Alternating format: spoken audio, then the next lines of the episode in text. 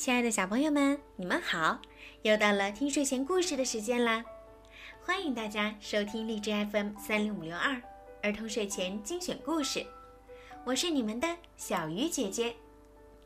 今天呀，小鱼姐姐要继续给你们讲《木偶奇遇记》的第二十六集。第二天，匹诺曹就上了公立学校。诸位想象一下。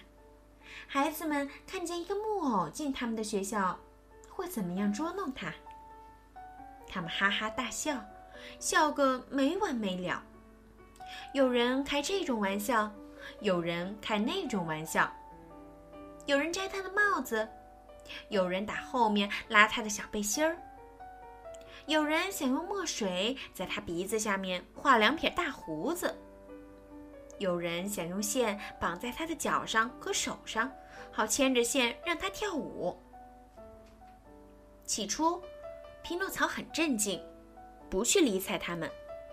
可后来忍不住了，他向把他缠得最厉害、捉弄得最凶的人转过身去，板起脸说：“小心点，孩子们！我上这儿来可不是给你们当小丑的。我尊重大家。”希望大家也尊重我。好一个小鬼，你说出话来像一本印出来的书。那些顽皮孩子大叫，哈哈笑的跳起来。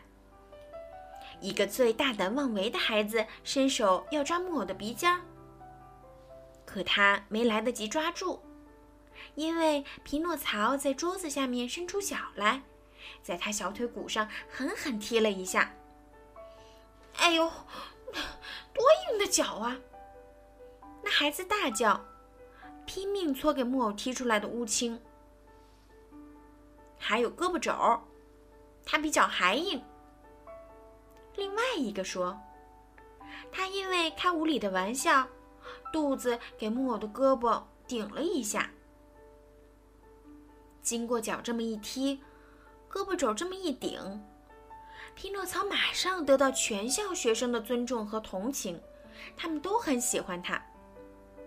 老师看见他上课专心、读书用功、肯动脑筋，总是第一个进学校，放学最后一个走，也很称赞他。他唯一的缺点就是结交的同学太多，其中有不少是鼎鼎大名的小坏蛋儿，一点不想读书，一点不想有出息。老师天天要他小心，善良的仙女也不断翻来覆去的对他说：“小心啊，匹诺曹，迟早有一天啊，你这种同学会使你不爱学习的，说不定有一天还会使你闯大祸。”不要紧，木偶耸耸肩膀回答说，还用食指敲敲脑门儿，表示这里面有脑筋的。于是有一天，他在上学的时候，忽然遇到那一帮同学迎面走来，对他说：“嘿，有一个重要的新闻，你知道吗？”“不知道。”“这海边来了一条鲨鱼，大的像座山。”“真的？是那条鲨鱼吗？当时吃掉我可怜的爸爸的。”“我们到海边去看，你也去吗？”“我吗？”嗯，不去，我要去上学校去。学校有什么要紧？咱们明天再上学吧，多上一课少上一课都一样，反正不懂，还是驴子。老师会怎么说呢？让老师去说吧，他天天咕噜，也该给他点报应了。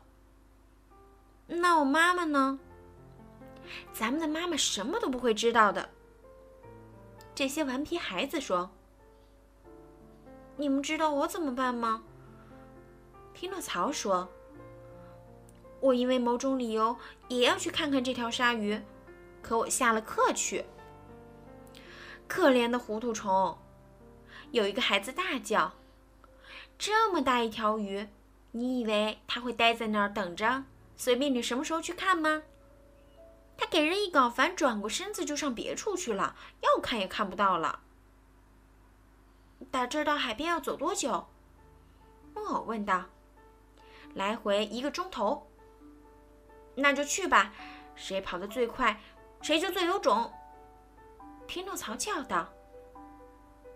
这声起步信号一响，一帮顽皮孩子就把他们的书刊、练习本啊夹在胳肢窝里，抢着向田野奔去了。匹诺曹跑在最前面，只觉得脚上长了翅膀。他不时回过头去，笑话那些落在他后面有好一段路的同学。他看见他们气喘吁吁，上气不接下气，满身是尘土，吐出了舌头，不由得衷心大笑起来。这时候，这可怜的家伙还不知道他正在走向什么样的可怕事情，走向什么样的可怕灾难呢？好了，小朋友。今天的故事就讲到这儿了。究竟匹诺曹还会经历什么？会走向什么样的可怕灾难呢？我们在下一集的《木偶奇遇记》中揭晓答案吧。好了，孩子们，晚安。